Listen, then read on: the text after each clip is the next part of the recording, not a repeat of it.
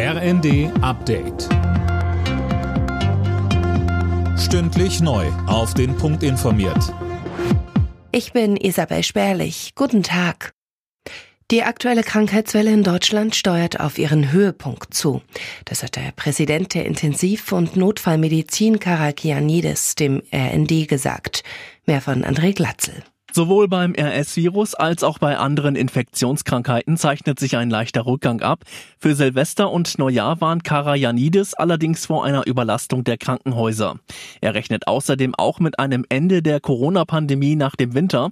Es werden sicherlich noch kleinere Wellen folgen.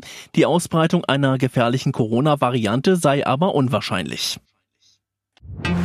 Bundespräsident Steinmeier hofft, dass die Solidarität mit der Ukraine auch im kommenden Jahr fortbesteht. In seiner Weihnachtsansprache dankte er etwa allen, die den Kriegsgeflüchteten Hilfe geleistet haben und es immer noch tun. Die Ukraine will heute den Ausschluss Russlands als ständiges Mitglied im UN-Sicherheitsrat beantragen. Das hat der ukrainische Außenminister angekündigt. Neben Russland gehören die USA, Großbritannien, Frankreich und China zu den ständigen Mitgliedern im Sicherheitsrat. Nicht jedes Weihnachtsgeschenk kommt beim Beschenkten so gut an, wie er hofft. Umtauschen ist möglich, aber nur unter bestimmten Bedingungen.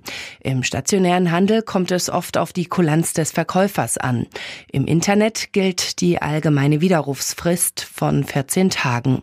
Bei mangelhaften Produkten ist es wiederum leichter, sagt Ivona Husemann von der Verbraucherzentrale NRW. Niemand muss kaputte Ware akzeptieren. Hier greift die Gewährleistung und das heißt, ich kann innerhalb von zwei Jahren Fehler, die von Anfang an vorlagen, beanstanden und darauf bestehen, dass es entweder repariert wird oder dass ich eine mangelfreie Ware bekomme.